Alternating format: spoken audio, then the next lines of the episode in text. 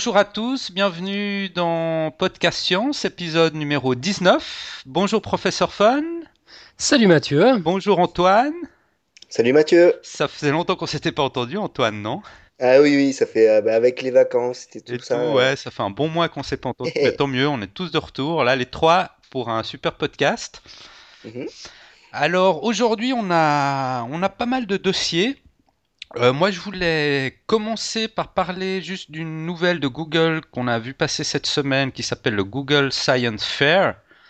Donc, c'est une initiative de Google en partenariat avec le CERN, euh, la société Lego, le National Geographic et le magazine Scientific American. Et en fait, c'est un événement qui, qui propose aux, aux étudiants entre 13 et 18 ans de soumettre un projet scientifique et espérer remporter des, bourses d'études dont la plus importante s'élève à 50 000 dollars. Et les gagnants pourront aussi gagner un voyage euh, dans, les îles Galapagos avec, euh, organisé par National Geographic Expedition. Et aussi la possibilité de passer trois jours dans les bureaux du magazine américain American Sci- Scientific et trois jours éventuellement au centre de recherche de Google à Zurich ou encore cinq jours au CERN à Genève et aussi chez Lego. Donc, euh, ben voilà, j'ai trouvé une initiative sympa de Google pour essayer de promouvoir la science chez les jeunes. Je sais pas si vous l'avez vu passer, non? On a un petit peu parlé avant l'émission, vous aussi, non? C'est cette initiative.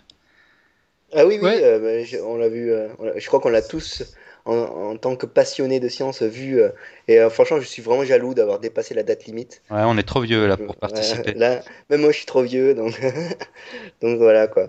Mais euh, à l'époque, je savais pas s'il y, avait déjà des choses comme ça, mais là, c'est vraiment une opportunité.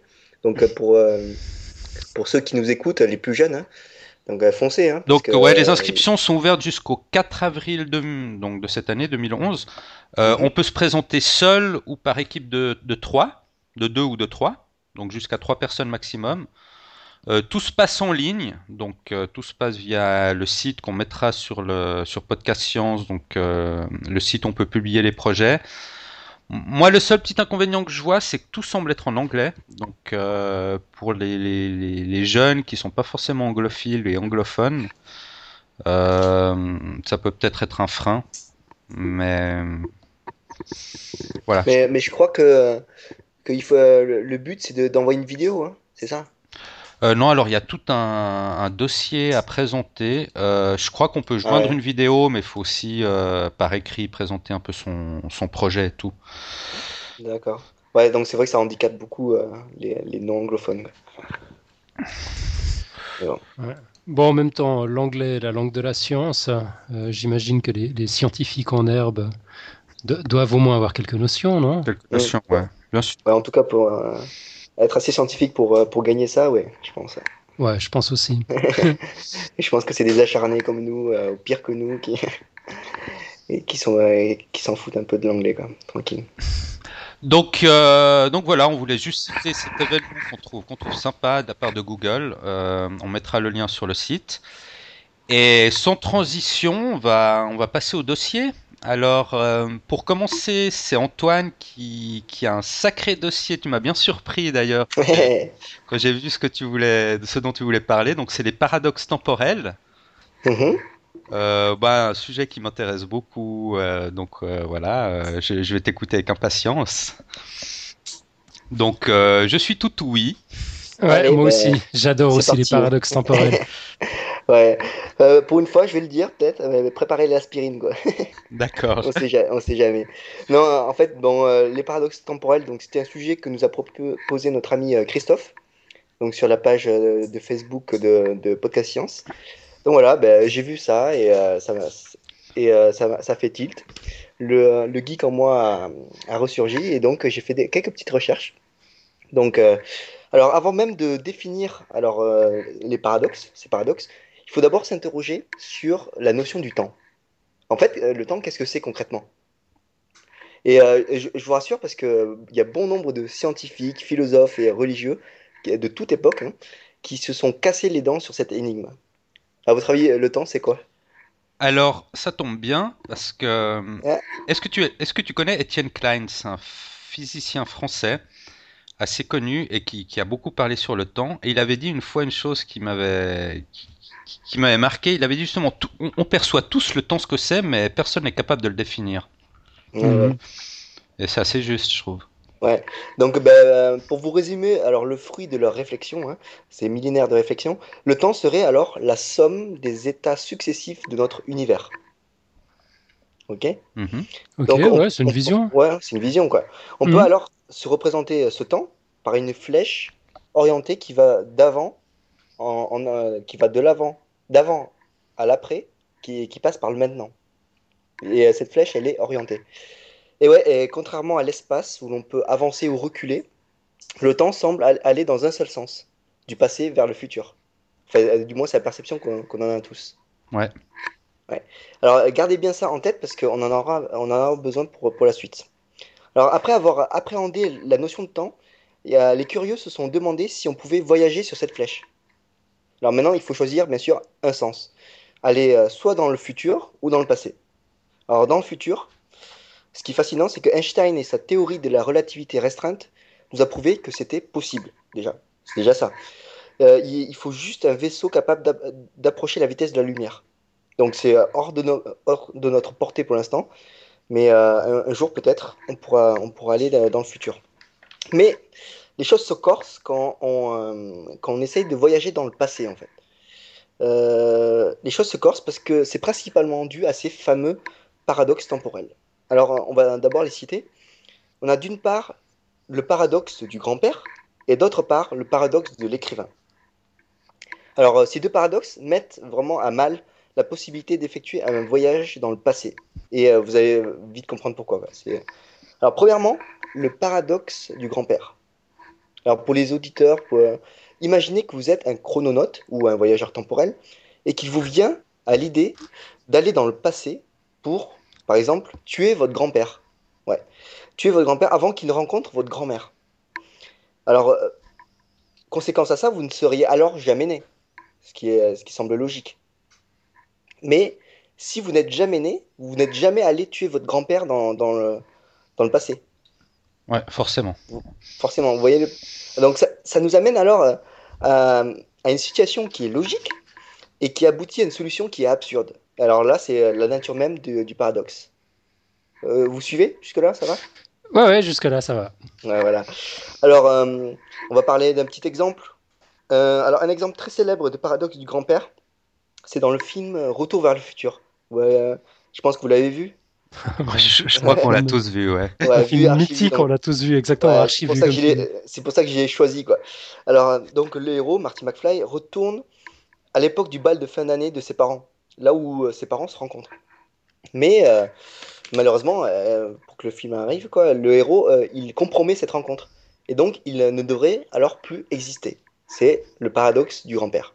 Et là dans le film on le voit, il, il commence à s'effacer. Donc euh, donc voilà quoi. Donc bah, parfait exemple du paradoxe du grand-père. Donc avant de voir euh, les solutions envisageables pour résoudre ce paradoxe, on, on va s'intéresser au second, qui est, un, je trouve, euh, un peu plus délicat, c'est le paradoxe de l'écrivain. Je t'in- Alors- je t'interromps juste deux secondes. Oui. Euh, on, on entend un bruit, euh, je sais pas si professeur Fun tu l'entends aussi, qui, Ouais, c'est vrai, je l'entends aussi, ouais. qui vient Ouais. de chez toi, comme si tu, tu grattais quelque chose. Non? Ouais, ce Euh, bruit-là. Alors, Voilà. là c'est mieux? Voilà. Ah, Voilà, ouais. voilà, voilà, parfait. Ouais, c'est classe. Désolé, désolé, c'était mon fil qui a, qui a frotté sur le micro. C'est pour ça. Alors, euh, oui, donc, euh, ben, oui, où j'en étais? Oui, les, euh, le paradoxe de l'écrivain. Donc, là, maintenant, il faut imaginer autre chose. Et Vous, vous imaginez que vous êtes un, donc, un écrivain, comme son nom l'indique, et que vous venez de publier un, un livre qui vous a rendu totalement riche. Alors, après, vous décidez de vous rendre dans le passé pour vous le donner à vous-même. Ok? Mhm, Vous, Ça vous- me plaît vous- bien l'idée. Ouais, ça plaît bien, hein? Ouais. Vous vous, do- vous vous donnez, donc vous recopiez ce livre. Et donc vous devenez, logiquement, euh, riche et célèbre. Mais euh, qu'est-ce qui est paradoxal là-dedans? C'est, mais d'où sort le livre si, au final, vous n'avez fait que le recopier? C'est comme s'il il était apparu soudainement, et, euh, et c'est de là que vient le paradoxe de l'écrivain. Voyez? Mhm. Donc, euh, pour, euh, pour encore éclaircir le truc, le petit exemple, c'est euh, dans Harry Potter, numéro 3, le prisonnier d'Azkaban, le héros est sauvé par un sort jeté par un inconnu. Je sais pas si vous en rappelez ou si vous l'avez vu ou lu. Ouais, c'est le, le, Patronus. Voilà, le Patronus, voilà. Mhm. Alors, donc le héros Harry Potter est sauvé. Il retourne alors un peu plus tard avec Hermione à cet instant précis là. Et il s'aperçoit que c'est lui-même qui se sauve en jetant ce sort. et euh, donc là, la situation n'est pas à proprement dit paradoxale. Là, il y a encore de la cohérence. Mais euh, imaginez qu'il il, n'arrive pas à se sauver. Vous voyez? Imaginez qu'il n'arrive pas à jeter ce sort. Et c'est là qu'il y a l'incohérence du paradoxe de l'écrivain. Ouais. je me suis un peu. Donc en fait, ouais, euh, alors pour vous expliquer, donc euh, Harry Potter. Moi, j'ai euh, pas vu, j'ai pas vu, j'ai pas vu ah, le film. pas vu la scène en fait. Ouais, non. Donc, donc c'est Harry Potter qui qui est entouré de d'ennemis, de, de, trackers, et et sur sur une rive, il voit au loin quelqu'un qui jette un sort et qui fait, fait, fuir tous les détraqueurs, ce qui lui sauve la vie. Ouais. Ok? Plus tard, il plus tard, il, euh, il, va utiliser avec son ami Hermione une, une, machine pour remonter à cet instant précis-là. Mhm. Pour voir, parce qu'il croit que c'est son père, bon, pour voir qui, euh, qui a jeté ce sort. Ouais. Donc euh, il se retrouve sur, l'autre, sur la rive et il se voit en train de, de lutter contre les ennemis. Et là, il se rend compte qu'il n'y a personne qui vient. Donc, il, se rend, il se rend petit à petit compte que c'est lui-même qui s'est sauvé. Ouais. Tu vois, en jetant ce sort. Ouais. Et là, et là c'est pas paradoxal pour l'instant. S'il jette le sort, c'est pas paradoxal puisque c'est bon. Mais imagine que il, ne jette pas le sort. Donc il serait pas sauvé, donc il pourrait pas revenir se. Voilà. Et c'est de là que vient le paradoxe de l'écrivain. D'accord. Voilà. Donc euh, ces deux paradoxes sont des, donc, des vues de l'esprit, hein, puisque personne jusqu'à preuve du contrat, n'a encore euh, voyagé dans, dans, le temps. Ce sont euh, deux vues de l'esprit et qui tenterait, de, qui serait contre le voyage dans le temps. Et pour les résoudre, pour essayer de les résoudre, alors les scientifiques ont pensé à, plusieurs solutions, dont, dont celle qui a, le plus de suffrages, c'est la solution du multivers. Alors, qu'est-ce qu'un multivers? C'est en fait l'existence d'univers parallèles qui se créent à chaque fois que à chaque fois qu'une personne voyage dans le temps, en fait. Euh, ça résoudrait vraiment le problème parce qu'on on parle de, donc, de multivers. Alors, dans ce cas, le, voyage, le, voyage, le voyageur dans le temps, désolé, il retourne, s'il, à chaque fois qu'il retourne dans le passé, ben, en fait, il se retrouve dans un univers qui est parallèle au sien. Vous voyez? Mm-hmm. C'est-à-dire que mais la théorie des multivers n'est pas spécifique au voyage dans le temps. Ah non, non, elle n'est pas spécifique, mais elle permettrait le voyage dans le temps. Ouais, d'accord. Tu vois Et euh, donc, euh, le, le, voyageur dans le temps, toutes les conséquences qu'il fait dans son passé à lui ne sont pas vraiment dans son passé à lui, mais c'est dans le présent, de, le présent d'un univers dans parallèle. un présent parallèle. Ouais. Voilà. Ouais, c'est pas mal. Ouais. Et ça, ça résoudrait, euh, ça résoudrait vraiment tout. Il y a aussi. Euh, oui, vas-y, excuse-moi. Vas-y, vas-y, euh, vas-y. Non, on parle des fois aussi des trous de verre. Euh, je ne sais pas si vous avez entendu parler. Pour, pour... Oui, les trous de verre, donc c'est. C'est en fait le tissu espace-temps qui se recourbe sur lui-même hum. et une sorte de tunnel qui joindrait deux extrémités du tissu espace-temps et qui permettrait à quelqu'un de passer très rapidement d'une position du tissu espace-temps qui serait le présent à une position passée à travers un tunnel qui rejoint deux extrémités du tissu espace-temps. Et donc, si, si, si ces trous de verre, ces sortes de tunnels qui, qui, qui mhm. connectent deux, deux points d'un tissu espace-temps pourraient être créés, on pourrait en théorie aussi remonter dans le temps de cette manière-là. Mais bon, ça, ça cause plein d'autres problèmes après. Euh, oui, des problèmes quantiques, tout ça. Quantiques, euh, de téléportation ou je ne sais quoi. Mais, euh, mais théoriquement, ce serait aussi une approche. De, mhm. Et donc voilà quoi. Et il, faut donc ces paradoxes temporels, il faut essayer de les résoudre donc trouver la solution, donc ça pourrait être le multivers, qui permettrait donc ces euh, voyages dans le temps. Et, euh, et, je voudrais finir juste en disant que euh, il y, a, y, a, une phrase très spirituelle, je crois que c'est Stephen Hawking qui, qui l'a sorti une fois, et qui a dit que si le, si le voyage dans le temps existait vraiment, on serait envahi par des touristes euh, du futur. exactement, j'avais entendu ça. et ça, et ça j'avais trouvé ça vraiment génial. Quoi. Et euh, sauf que vu qu'on aurait des, euh, avec l'hypothèse du multivers, ça serait possible. les touristes iraient sur d'autres univers parallèles au, au nôtre. Mhm. Donc voilà. On serait dans le seul de ces univers parallèles qui n'accueillerait jamais de voyageurs temporels. Voilà, pour l'instant. Ouais, ouais. Il y, a- il y a une autre théorie qui, je ne sais plus de qui elle est, euh, mais qui explique qu'on n'ait pas de, de- de voyageurs du futur aujourd'hui parce qu'il faudrait qu'on ait un, qu'on invente un device en fait qui Ouais. permette de voyager dans Porte, ouais. Puis tant qu'on l'a pas inventé, exactement tant qu'on n'a pas cette porte, euh, enfin on peut pas voyager jusqu'à un point antérieur à, à l'invention de, de cette porte. Voilà, c'est euh, c'est genre, euh, c'est le point, la limite à laquelle on pourrait, euh, à laquelle on pourrait remonter, ouais. Ouais. J'avais vu ça, ouais.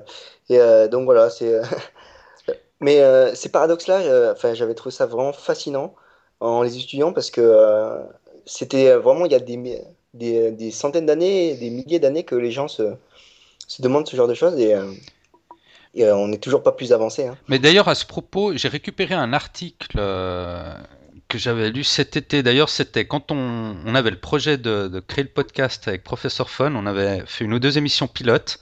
Ouais. Et dans une de ces émissions, j'avais parlé euh, d'un, en fait, d'un scientifique au MIT qui avait élaboré un modèle qu'on appelle de post-sélection qui, qui pourrait d'une certaine manière éliminer le- les paradoxes temporels. Parce que dans son modèle de post-sélection, qui est visiblement basé sur la, la mécanique quantique, ce modèle dit que si, si on reprend par exemple le, le paradoxe du grand-père, lorsque, lorsque nous on remonte dans le temps pour tuer notre grand-père, au moment où on va le tuer, il y a comme tout des...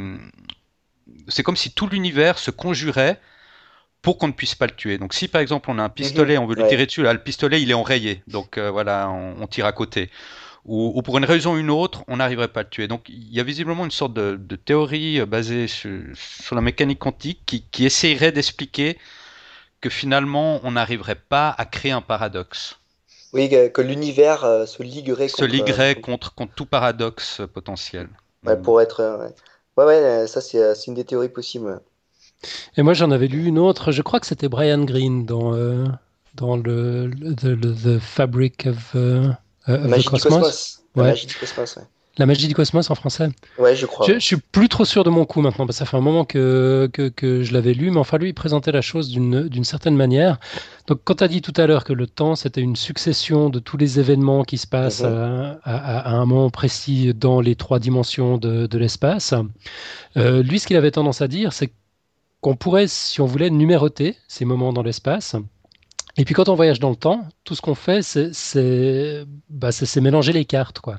C'est inverser l'ordre naturel dans lequel les, les événements se déroulent, mais les événements eux-mêmes seraient toujours les mêmes. C'est-à-dire que euh, que- qu'est-ce qu'on peut prendre comme, exemple? Si, euh, bah, prenons l'exemple de, de- de Harry Potter. S'il se trouve de l'autre côté du lac en train de lancer son, son, son Patronus, c'est Ouais. que il s'est toujours trouvé de l'autre côté du lac en train de lancer son Patronus. C'est une image, c'est un, événement euh, qu'on ne peut pas changer. On peut, en, modifier l'ordre, on peut faire en sorte qu'il apparaisse avant ou après un autre événement, euh, mais l'événement lui-même, on peut, peut pas le modifier. C'est comme si on, découpait finalement les, images d'un film et puis qu'on les montait dans un autre sens. Chaque image du film serait toujours la même, même si on la regarde pas dans l'ordre. Ouais, on serait dans, dans un- on serait dans une unique trame euh, temporelle. Exactement, exactement. Ouais. Euh, enfin, moi, ça m'a beaucoup soulagé de lire ce truc. Euh, J'ai tout à coup été moins obsédé avec ces histoires de paradoxes temporels. Ça ça m'a paru parfaitement mais- plausible, puis j'y adhère totalement. Ben, le, le, le- ouais, c'est vrai. C'est vrai, ça serait une, une belle façon de le faire. Mhm. Bon, bah, tu nous as concocté Ouais. un sujet bien geek. Ouais, Ouais, ouais, c'est- ça, on peut, bah, on- c'était- on peut en discuter des heures, mais Voilà, c'est le sujet. euh, Enfin, j'ai trouvé ça un sujet un peu léger, euh, pas, pas très scientifique, mais, euh, mais en fait, c'est quand même sur les- des discussions entre Ah. amis comme ça. Ah non, mais la vrai. science se penche sur ces paradoxes temporels depuis longtemps. Oui, Moi, moi je oui, suis pas mal de, de choses dans ce sens-là parce que ça m'intéresse. Et, et non, ça, il y a des gros débats là autour. hein, et, et les scientifiques se, se creusent le cerveau pour essayer de trouver des, des, des modèles ou des sûr. réponses plausibles, on va dire. Mm. Donc, euh, bah merci, merci Antoine. Ouais, sympa. Ah, de rien, de rien. Euh, professeur Fon, qu'est-ce que tu nous as concocté aujourd'hui? Ouais, alors moi je, suis, euh, je, vais redescendre sur Terre pour changer. J'ai l'impression que c'est toujours moi qui redescends tout le monde sur Terre. Euh, sujet, ouais, sujet scientifique. Enfin même si pas, hum, c'est un peu, un peu à la limite. C'est vrai qu'on fait léger aujourd'hui. Hein. on n'est pas, dans les sciences dures. Euh, moi je vais vous parler de l'effet placebo. Euh, donc, bon, l'effet placebo, on va commencer par, euh, une petite définition, comme toujours. Qu'est-ce que c'est? Bah, Ce qu'on appelle un placebo, en gros, c'est soit un faux médicament, donc une substance, un, médicament sans substance active particulière, comme un morceau de sucre ou un comprimé de farine, ou alors une intervention médicale simulée, par exemple un simulacre d'intervention chirurgicale ou un traitement par radiation, ou enfin voilà, toutes ces choses de, marabout. Et si le patient qui a reçu un de ces traitements simulés ou qui a avalé un comprimé de farine se sent mieux après l'avoir reçu, alors on parle d'effet placebo. Donc le placebo, tout le monde le sait, agit sur des signes, enfin non seulement sur des, signes subjectifs, comme la douleur, l'anxiété, la dépression, etc. Mais ce qu'on sait peut-être moins, c'est que ça agit aussi sur des signes objectivement mesurables, donc soit des signes biologiques comme des diminutions d'œdème, diminution d'acidité gastrique, du taux de cholestérol, du nombre de globules rouges par exemple, ou alors sur des signes cliniques comme la fréquence cardiaque ou la pression artérielle. Le, champ du placebo en fait est assez vaste, hein. euh, du traitement de la douleur à celui de la dépression. Si on présente un placebo comme un relaxant musculaire, alors les muscles vont se relâcher. Mais le même placebo, avec la description contraire, pourra tendre le muscle. Un café décaféiné peut réveiller, si on ne sait pas qu'il est décaféiné. Et puis, bah, il y a des placebos d'alcool qui vous permettent de vous saouler à bon marché, ou des placebos d'allergènes qui provoquent des réactions allergiques. Il y a même des placebos contre le mal de mer. Bien, un, truc assez marrant, en fait, c'est que plus le placebo est cher, et plus il est efficace. Les injections, enfin les placebos injectés sont plus efficaces que les, comprimés. On sait aussi que les capsules marchent mieux que les tablettes. C'est incroyable ça. c'est fou, hein euh, Attends, euh, professeur Fon, juste pour savoir, euh, quand tu parles de placebo, est-ce que le sujet sait que c'est un placebo? Alors, ça, je vais y venir après. Là, ah, d'accord, ok. Ouais, dans, dans, dans, tout ce que j'ai décrit jusqu'ici, en fait, le, le, sujet ne le sait pas. Ok. il ne sait pas que c'est un placebo. Euh, bah, un, des trucs que je trouve assez marrant aussi, c'est que les capsules aux couleurs chaudes fonctionnent mieux comme stimulants, alors que celles aux couleurs froides font de meilleurs calmants.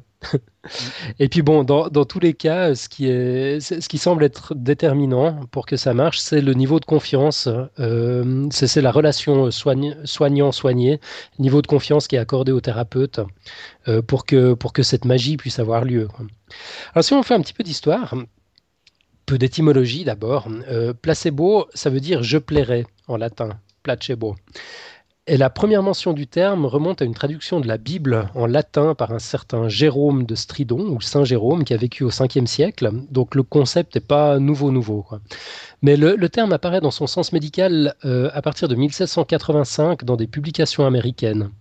Et puis, euh, c'est au courant du siècle passé que les scientifiques ont commencé à véritablement s'intéresser euh, au, phénomène d'un point de vue scientifique. Euh, en fait, ça a commencé avec une étude publiée en 1955 euh, dans le Journal of American Medical Association par Henry Beecher de l'université Harvard, qui indiquait que chez 35% de ces patients, la douleur était soulagée par la prise d'un comprimé de sucre ou une injection de sérum physiologique. Euh, et puis, donc son étude portait sur des, sur des douleurs post-opératoires, pas sur le, petit mal de crâne qu'on peut tous avoir hein, et, qui passe euh, comme de rien. Donc, comment ça marche en fait? Qu'est-ce qui se passe? C'est quoi cet effet placebo? Si on prend L'exemple de la douleur, c'est un, des exemples, un des cas qui est le, mieux étudié. Quand on parle d'analgésique, c'est-à-dire de substances capables de supprimer la douleur, ce qu'il faut comprendre, c'est que les substances n'agissent jamais sur la cause de la douleur. Si on se casse une jambe et qu'on prend de la morphine, la morphine n'aura pas d'effet sur la jambe directement. La morphine, elle agit au niveau du cerveau elle bloque les circuits de la douleur. C'est comme si elle coupait le câble qui véhicule le message euh, qui dit attention mon gars, oublie pas que ta jambe est cassée, arrête de poser ton poids dessus et appelle l'ambulance. C'est à ça que ça sert finalement la, douleur. à, l'université de Turin, euh, Fabrizio Benedetti a montré que l'analgésie obtenue avec un placebo peut être supprimée si on administre au patient de la naloxone. c'est une substance qui bloque les récepteurs cérébraux de la morphine euh, et donc euh, également des opiacés naturels produits par l'organisme. Donc en d'autres termes, euh, on peut bloquer de manière mécanique l'effet analgésique du placebo exactement comme on peut bloquer de manière mécanique l'effet analgésique de la morphine. Donc le placebo agit véritablement au niveau des circuits neurologiques de la douleur. Ça, aujourd'hui, c'est démontré. Pour ceux qui ont besoin de voir pour croire, en fait, en 2005, une étude scandinave euh, qui a été réalisée à l'aide d'un scanner tomographique à positron, ce qu'on appelle un PET scan, euh, qui, permet de, voir, je crois qu'on en a déjà parlé hein, du, PET scan, ça permet de voir euh, l'activité cérébrale en, live dans le, dans le cerveau. Bah, ce, PET scan a montré que le placebo antidouleur active exactement les mêmes zones cérébrales que celles qui sont stimulées par l'analgésie euh, par, euh, par les opiacés. Donc CQFD, en fait, dans 35% des cas, le cerveau humain, c'est cette espèce de merveille de la nature encore, hein, encore bien mal comprise, est capable de déclencher un effet analgésique comparable à celui des drogues les plus puissantes. Et ça, absolument euh, sans aucun effet secondaire. Euh, d'ailleurs, c'est exactement au même mécanisme qu'on fait appel quand on utilise l'hypnose comme technique d'anesthésie, par exemple. Bon, l'hypnose, c'est encore un autre sujet qui pourrait faire l'objet d'un dossier à lui tout seul. Euh, puis, donc ça, c'était pour le, champ de la douleur. Euh, l'effet placebo est un peu moins bien étudié, mais on commence quand même à comprendre les mécanismes dans d'autres, champs. c'est souvent les récepteurs de la dopamine, qui, sont impliqués au niveau du, du cerveau. donc, euh, on, sait qu'il y, a un effet observé sur la maladie de Parkinson euh, du, placebo, euh, dont on sait qu'il est en rapport avec ces, fameux récepteurs de, dopamine. On sait que les placebos avec un effet antidépresseur agissent aussi sur, les, mêmes zones du cerveau que les antidépresseurs pharmaceutiques. Une petite subtilité, c'est que les, les antidépresseurs placebo ont une action sur le cortex préfrontal euh, également. Donc apparemment, ils seraient plus efficaces que les antidépresseurs euh, des, groupes pharmaceutiques. C'est peut-être une, action que les géants de la pharma devraient étudier si ce n'est pas encore fait. Et puis euh, la caféine placebo augmente la libération bilatérale de dopamine dans le, dans le thalamus. Donc on, sait que c'est toujours par là que ça se situe. C'est au niveau des, des, des, circuits dopaminergiques donc qu'on appelle aussi euh, circuit des, de la récompense. Euh, donc voilà, intéressant à ce niveau-là. Moi, moi, je m'étais posé une question, c'était sur l'homéopathie. Euh, et puis au risque de, décevoir ses fans, euh, je dois faire une, révélation. L'homéopathie est en contradiction totale avec les principes fondamentaux de la chimie et de la physique contemporaine. Et puis la communauté scientifique considère que l'homéopathie n'est en fait qu'une manifestation de l'effet placebo. D'ailleurs, à ce jour, aucune étude clinique euh, n'a pu démontrer la supériorité de l'homéopathie par rapport au placebo. Donc ça ne veut pas dire que l'homéopathie marche pas, ça marche, mais dans 35% des cas, ça marche exactement comme si on donne des, comprimés de farine, quoi, comme le placebo. Euh, alors bon, moi j'ai une petite anecdote. En fait, moi je me sers personnellement de l'homéopathie comme déclencheur du placebo. Je ne suis pas encore assez zen pour maîtriser le processus euh, juste par la concentration, spécialement quand j'ai un rhume, ce qui me rend grincheux et ça m'empêche de me concentrer. Mais euh, dans mon cas, ça, marche. Quoi. Je dois être dans les 35% de Beecher. Les petites granules de sucre à, 7 francs enclenchent le, processus. Mais donc là, tu sais que tu prends un placebo. C'est ce que c'est la question que posait Antoine avant. Exactement. Ouais, ouais. Ça marche quand euh, même. Exactement, bah ça, ça, marche quand même. Euh, moi, j'ai longtemps pensé que j'avais un peu trop d'imagination, mais en fait, non. La science vient de confirmer que je suis pas le seul dans mon cas. Il y a une étude qui a été publiée le 22 décembre dernier, donc c'est vraiment tout frais, qui confirme que l'effet placebo peut être efficace même lorsque les sujets savent a priori qu'il s'agit d'un placebo. Donc qu'on leur administre un médicament sans substance active. Épatant, hein Ouais. En fait, toi, tu es, vraiment dans la tranche euh, réceptive totalement au placebo. Ouais, exactement. Et puis euh, donc je, sais que j'ai pas besoin de substances actives pour guérir, mais en même temps j'ai pas les moyens tout seul sans cette espèce de, support de déclencher le, le, processus de, guérison. Ouais, je, trouve, je trouve ça épatant. Mais enfin pour ça c'est les côtés, les côtés positifs euh, du placebo. donc c'est cette possibilité de déclencher cette phénoménale puissance réparatrice du cerveau humain. Le, problème, c'est que le, placebo, donc c'est un terme positif, je plairais, a également son pendant négatif, qu'on appelle le nocebo.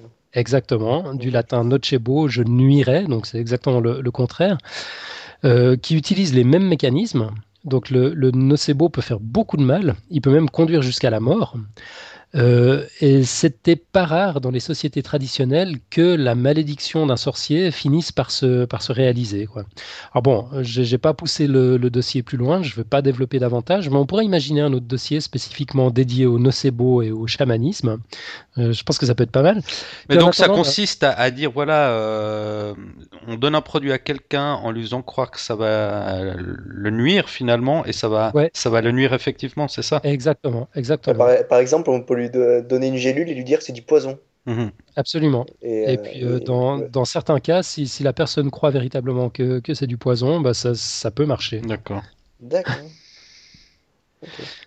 Alors voilà, bah, moi c'est à peu près tout ce que j'avais à dire. Euh, si ce n'est encore signalé que le sujet a inspiré notre amie Lucille, et donc je vous invite à vous précipiter sur le site pour découvrir son illustration que je trouve absolument géniale, où euh, des M&M's en perte de sens de la vie décident de se recycler en placebo pour servir à quelque chose.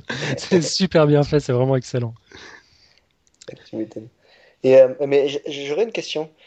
Euh, au début, tu as, parlé de l'effet placebo et des formes et tout ça. En fait, c'est les formes, c'est le conditionnement, c'est le prix qui, qui font l'effet placebo, enfin qui permettent l'effet placebo, c'est ça?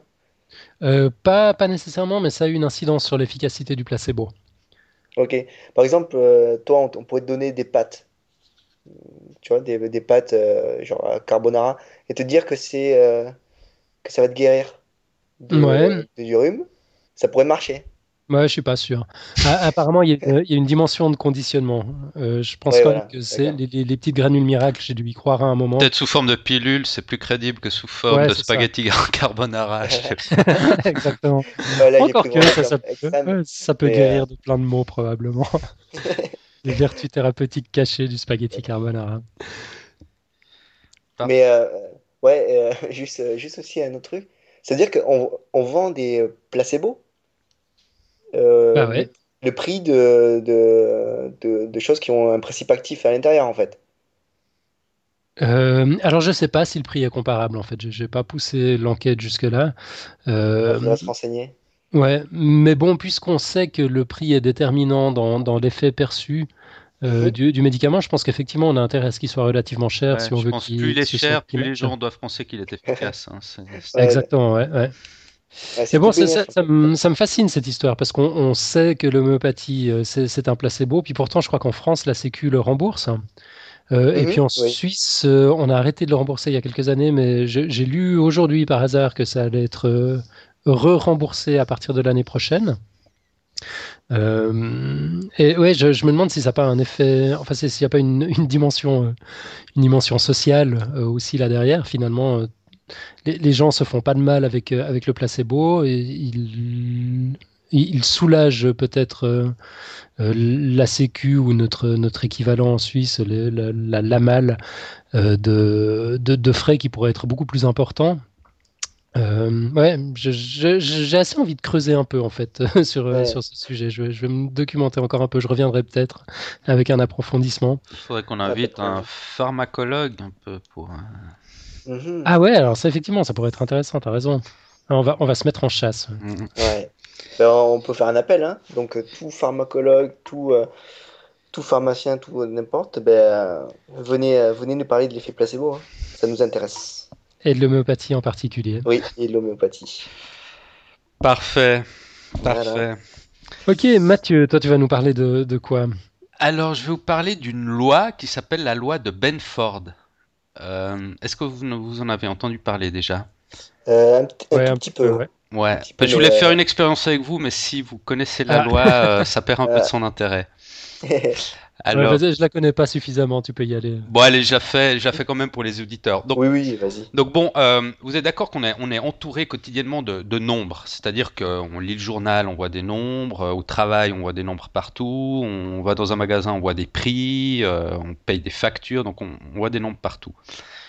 Et l'expérience, ça consiste, essayez de me dire, de tous les nombres que vous voyez quotidiennement, essayez de les, vous les représenter, si ces nombres ont plutôt tendance par comment par commencer par le chiffre 1, 2, 3, 4, 5, 6, 7, 8 ou 9 Quel est le premier chiffre de tous ces nombres qui, apparaît le plus fréquemment, selon vous? Ah, là, il faudrait ne pas connaître la loi de Benford Ouais. pour pouvoir répondre naïvement. Bon, alors ne donnez pas la réponse. On, on- D'accord. On, on- on laisse Ouais. les auditeurs réfléchir. Et hum, donc ils vont tout de suite savoir la réponse en fait. Donc en fait cette loi de Benf- Benford, de Benford, pardon, euh, on l'appelle également la loi des nombres anormaux.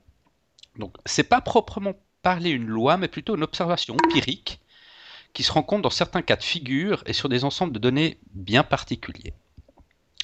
En fait, la loi de Benford dit la chose suivante, que les nombres, dans la vie réelle, ont l'habitude de commencer plus fréquemment par le chiffre 1.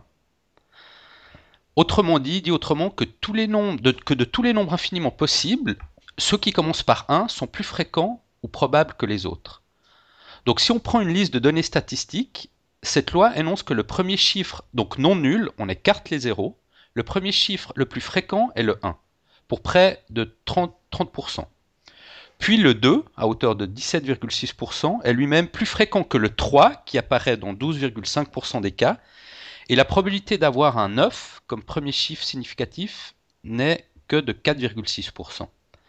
Donc en fait, de tous les nombres qui nous entourent, il y a plus de nombres qui commencent par le chiffre 1 que par le chiffre 2, et plus qui commencent par le chiffre 2 que 3, et ainsi de suite jusqu'à 9.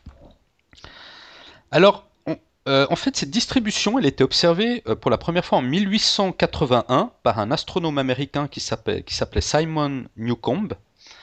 Il s'appelait pas Benford Alors justement, ça, tu, tu vas voir. Euh, donc en fait, ce- cet astronome s'est aperçu euh, d'une usure préférentielle des premières pages sur les dernières pages d'un ouvrage référence- référençant euh, ce qu'on appelle des tables logarithmiques. Donc en fait, à l'époque, on utilisait des, tab- Mhm. des tables logarithmiques pour, pour effectuer toutes sortes de calculs.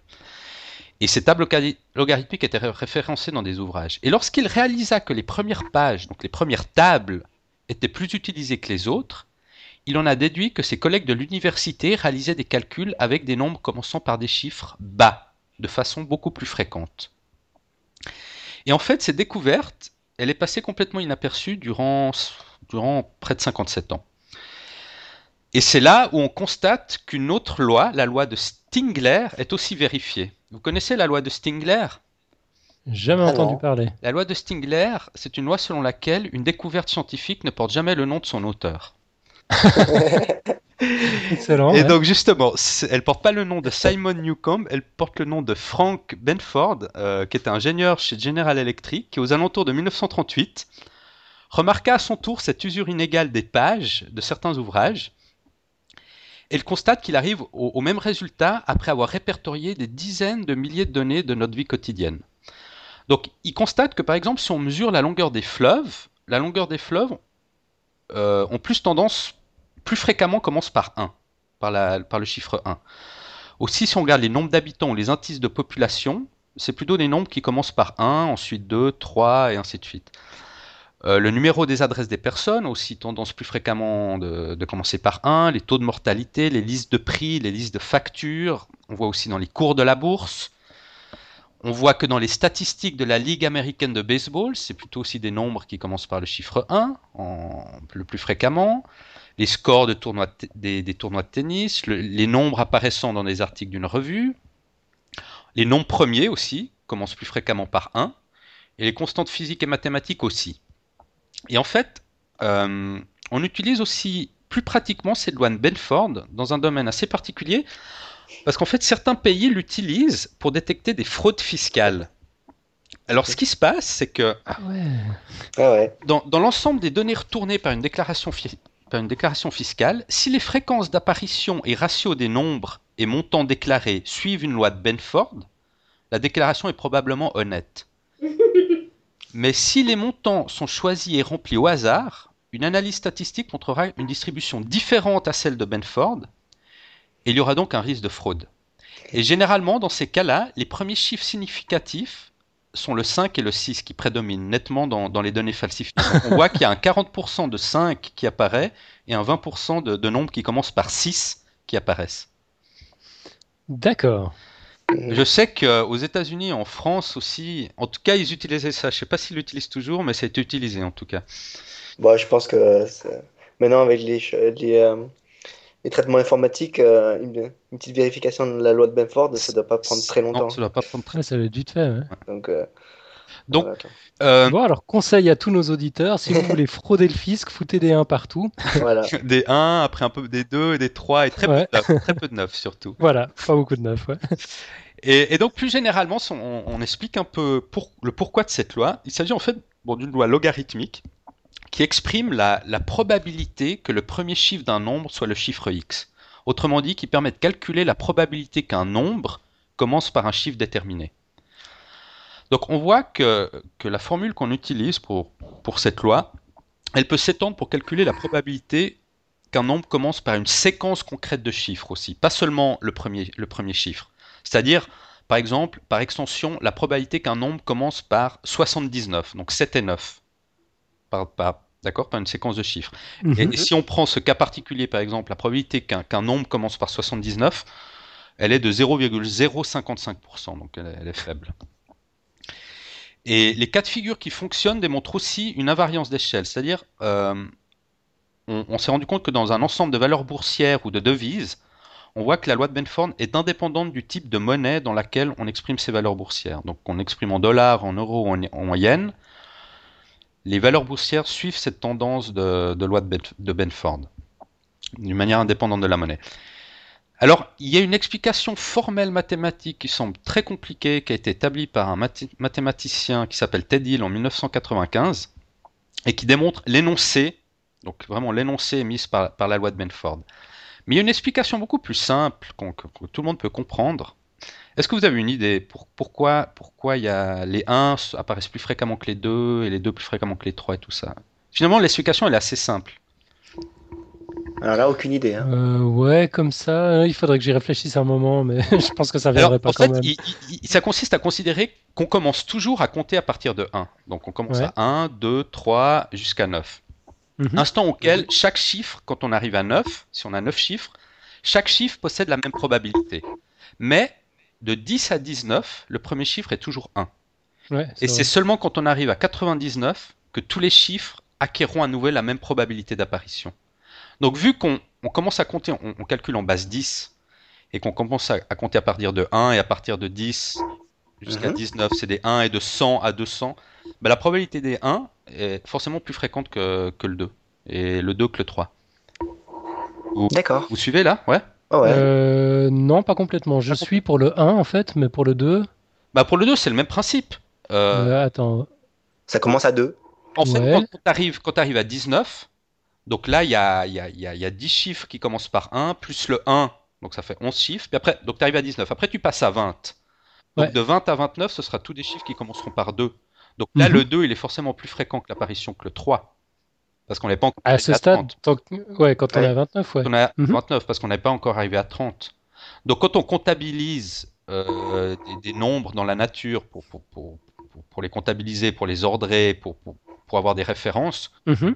ben, on compte, mais on, mais on compte jusqu'à un certain, un certain point. Peut-être qu'on compte jusqu'à 38. Peut-être qu'on n'arrive pas à 40 parce que voilà, l'étude qu'on fait ne, ne nous amène pas à compter aussi loin. Mhm. Donc le 4 ne va pas apparaître comme premier chiffre. Ouais. On aura le 1, le 2 et le 3. Euh, ouais, je sais pas, il me semble qu'il manque un truc dans l'explication là. Je- je- ça, ça m'explique pas encore pourquoi euh, on, on arrive, euh, on, on arrive dans des proportions pareilles à des, à, à des 1, quelle que soit l'échelle. quoi. C'est cette notion de- d'invariance d'échelle en fait qui me, qui, qui me perturbe. Bon, après On parle de la, ouais, de la longueur d'un fleuve ou, ou, ou d'autres choses, ça commence toujours par 1, c'est quand, même- Bon, c'est c'est quand même vachement bizarre. C'est vrai que dans le cas de la longueur d'un fleuve. Ouais, mais bon, on compte aussi euh, en, en base 10 les, la longueur. Ouais, bien sûr. Donc Ouais. on aura peut-être. Bon, c'est vrai que la longueur des fleuves, ça peut être un peu moins intuitif.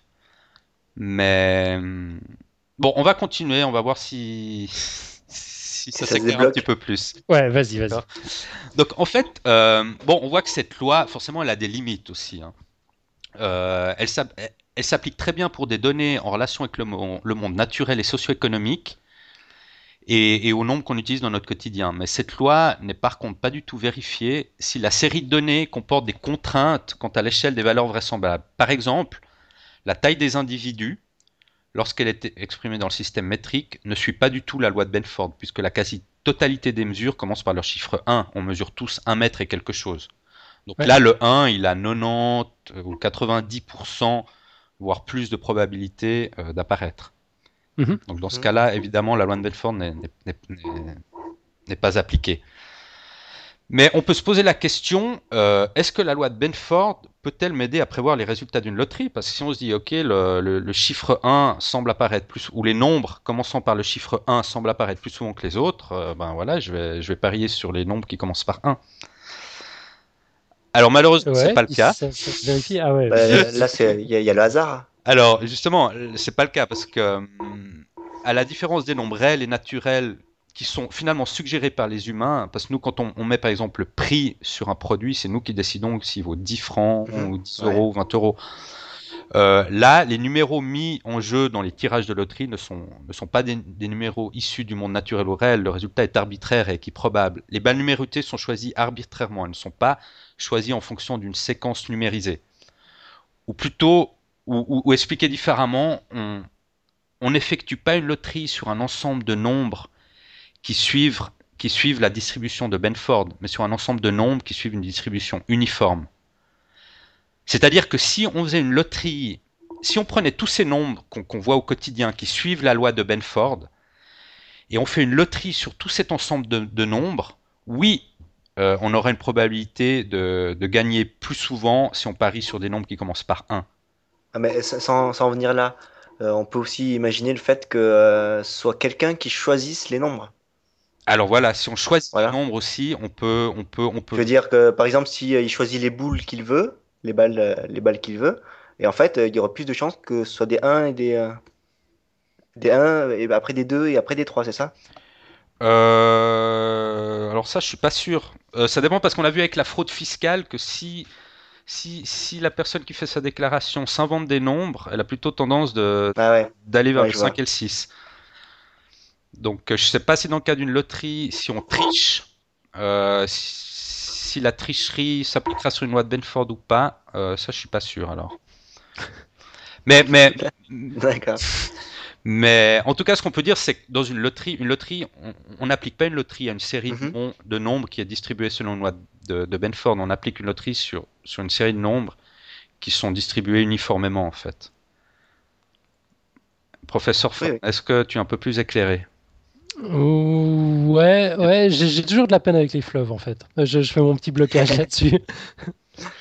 Je, je fais mon petit blocage là-dessus parce que la, la, la dimension intrinsèque des fleuves, elle est, elle est totalement arbitraire. C'est pas un truc. euh, Elle est arbitraire, mais elle est comptabilisée dans. Mais, Elle est euh, comptabilisée en base 10, ok, mais il y a, il y a- ouais. Mais je, je crois- vois pas quelle raison. il- Ah, tu vois quelque Mais- chose, toi? Non, mais c'est pas ça, c'est que j'avais l'impression que euh, c'était pas une loi purement mathématique aussi.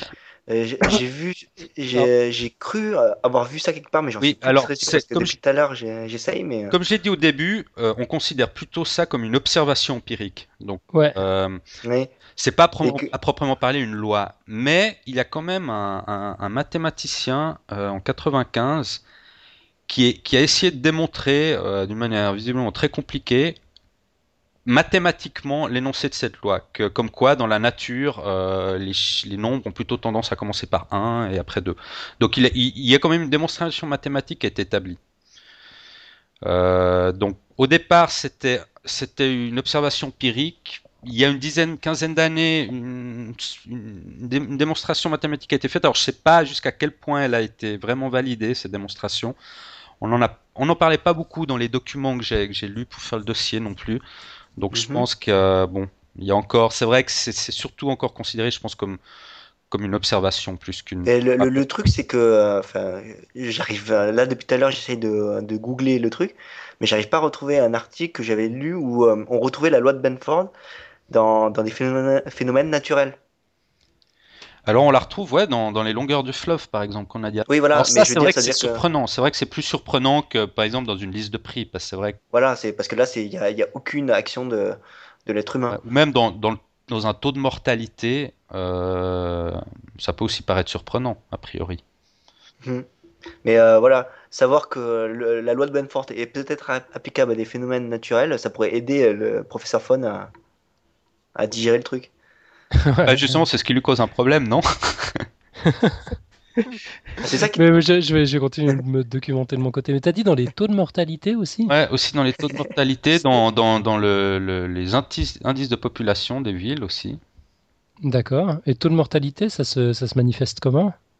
T'as- t'as- C'est quoi ta, ta Bah, écoute, dans, la, ouais, dans la tranche d'âge, euh, par exemple pour la mortalité infantile, j'imagine, hein, euh, la mortalité infantile, ben, quand on fait par pays ou par Ah, région le taux de mortalité, on se rend Mhm. compte que ça, ça suit une loi de Bedford, donc il y a plutôt des taux de mortalité, des nombres qui commencent par 1, après un peu moins de 2, un peu moins de 3 et très peu de 9. Ok.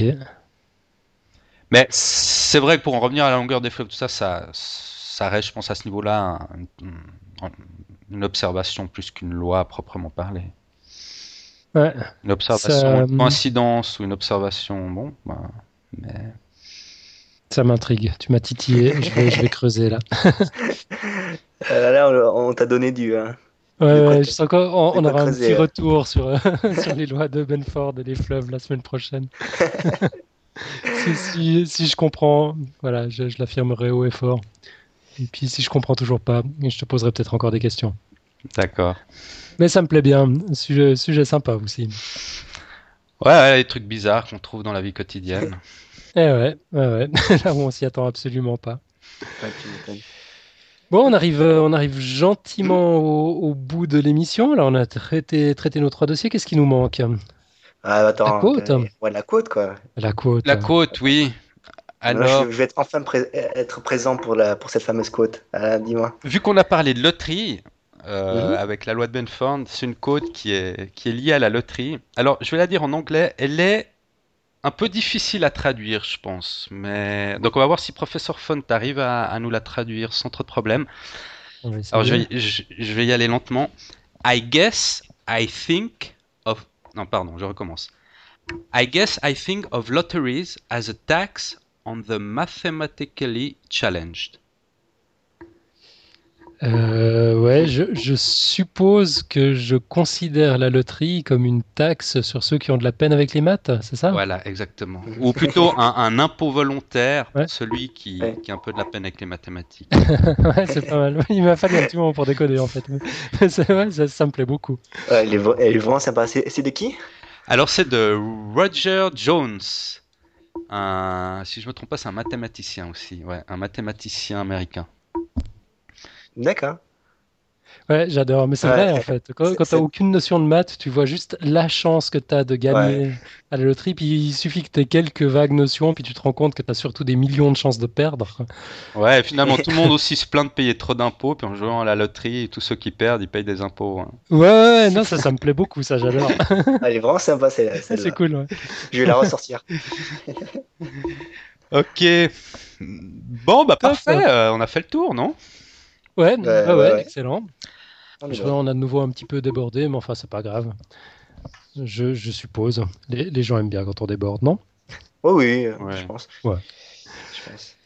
Bah, c'était bien cool, beaucoup de plaisir, une fois encore, à faire, à faire tout ça avec vous. Puis c'était chouette qu'on soit là les trois cette fois, nickel. Ouais, cette, fois, ouais. Ouais, ça faisait les cool. quatre, même avec Lucille qui a fait une illustration en plus. Ah ouais. L'équipe au grand complet. au grand complet. Alors, euh, ben, bonne fin de semaine à vous deux. Bonne Ouais, on se semaine retrouve la semaine à nos prochaine. auditeurs et on se retrouve la semaine prochaine. Ouais, à tout bientôt. Allez, ciao Ciao, ciao. Ciao.